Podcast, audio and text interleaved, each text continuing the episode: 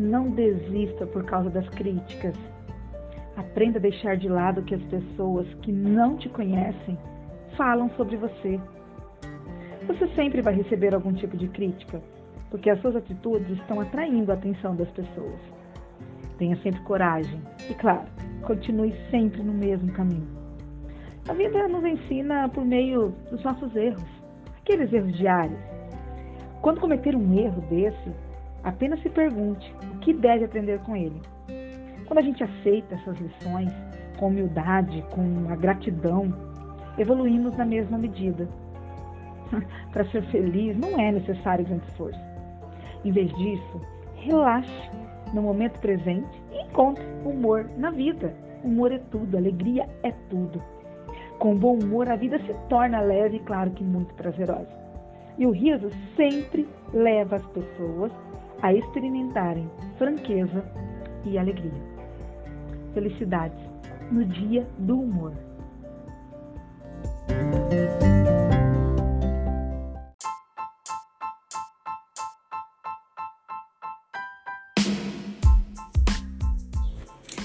Ah, quando a nossa mente consegue olhar para fora de nós, ela começa a oscilar, junto com os ventos do mundo.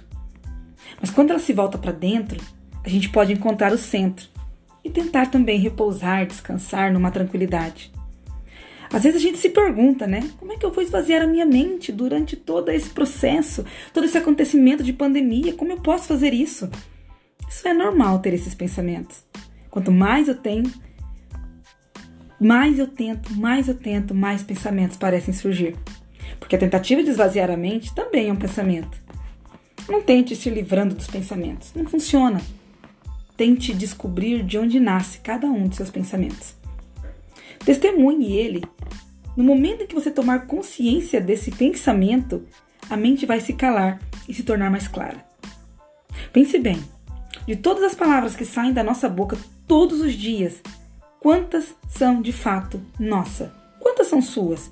E quantas você pegou emprestado de alguém? Com que frequência a gente fala alguma coisa que é original? Será que de fato existe isso de nossas próprias palavras? Dentro de cada um de nós há uma testemunha interior que observa com tranquilidade o que acontece dentro e fora de nós.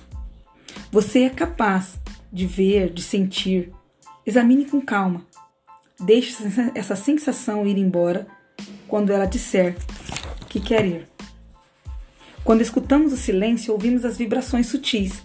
E quando a gente escuta, a gente pode fazer uma simples pergunta: Quem é esse que escuta? Não há ouvinte, há apenas o escutar.